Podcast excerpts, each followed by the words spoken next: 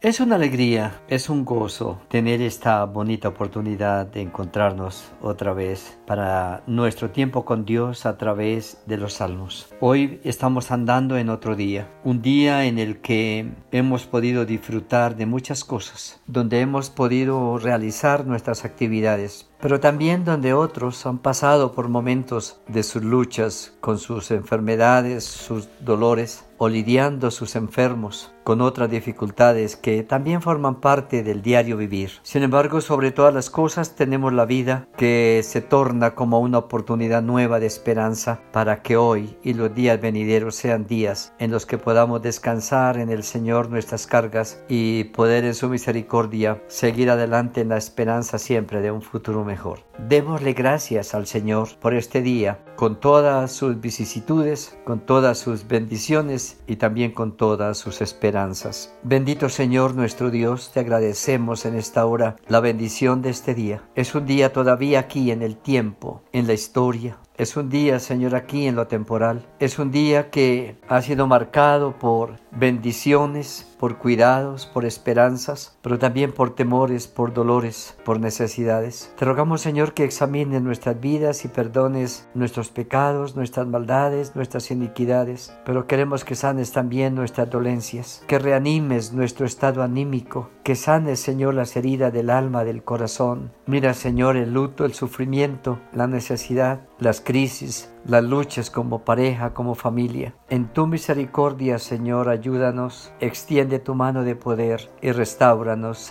sálvanos, levántanos, reoriéntanos de nuevo en el camino de la vida. Que tu bendición sea con nosotros, Señor, a través de tu palabra en esta hora y que esa palabra nos sustente, nos fortalezca y nos anime para seguir adelante en el nombre de Jesús. Amén. Los salmos números 111, 112 y 113 son salmos que vienen después de cuando hablamos en el salmo número 110 de la exaltación del Señor sobre todas las cosas, como Rey, como el Hijo eterno de Dios, como el gran sacerdote, como el que se sobrepuso a toda la adversidad, porque más allá de la adversidad temporal estaba una eternidad gloriosa esperándole, con un trono que era suyo y que había dejado por un tiempo y que ahora volvería a él. Por lo tanto, no importaba, el precio que tuviese que pagar, porque estaba mirando más allá del sufrimiento y de lo temporal a lo eterno, a lo sublime, a un trono alto, sublime y glorioso que esperaba por él. Para animarnos a nosotros que más allá de lo que estemos pasando, hay un lugar maravilloso esperando por nosotros en la casa de nuestro Padre al final del camino, donde sin importar las adversidades y las luchas, vamos a llegar por lo que somos invitados a seguir avanzando en esa dirección.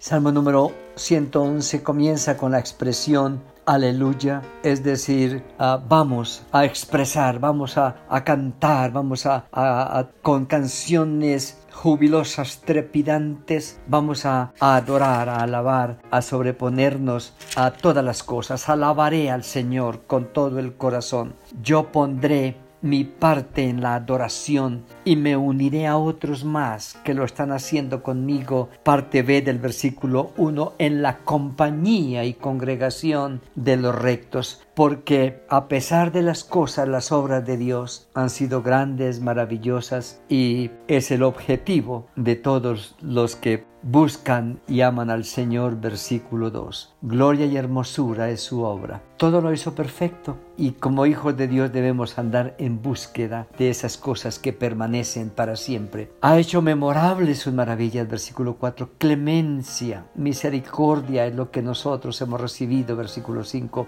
Hemos sido sustentados con lo necesario para vivir. Versículo 4, versículo 5. Ha tenido cuidado de su iglesia en el Antiguo Testamento, de su pueblo, de lo que somos hoy. Y no solamente es un pueblo que ha sido escogido y llamado, sino plantado como un pueblo que permanecerá para siempre, aun en los cambios políticos, sociales y económicos, versículo 6, dándole la heredad de las naciones porque Dios es un Dios que cumple su palabra, un Dios inmutable, un Dios fiel, un Dios eterno. Las obras de sus manos son verdad y juicio, fieles son todos sus mandamientos. Por lo tanto, nos está invitando a seguir en la seguridad de su compañía, de su fidelidad, de su inmutabilidad de su palabra, versículo 7, pero también para tener claridad de que lo que Dios ha preparado para nosotros no se agota no lo agota el tiempo, ni la historia, ni los cambios, sino que son afirmados eternamente y para siempre, hechos en verdad y en justicia. Hemos sido el pueblo redimido por el Señor, comprado a precio de sangre, con la vida de su mismo Hijo, versículos 9, redención ha enviado a su pueblo, para siempre ha ordenado su pacto, santo y temible es su nombre. Por lo tanto, conociendo a ese Dios en detalle, en minutos, en cosas sencillas que hemos recibido cotidianamente, viendo la majestuosidad de sus cosas, de su grandeza, cómo baja a nuestro nivel con cosas sencillas, cotidianas, que nos deben llamar la atención con temor y reverencia a ser temerosos delante de Él, respetuosos y serios en nuestro compromiso con Él está diciendo y cierra con el versículo 10, el principio de la sabiduría es el temor de Jehová. Conociendo al Señor, amándole, sirviéndole, vamos a vivir una vida sabia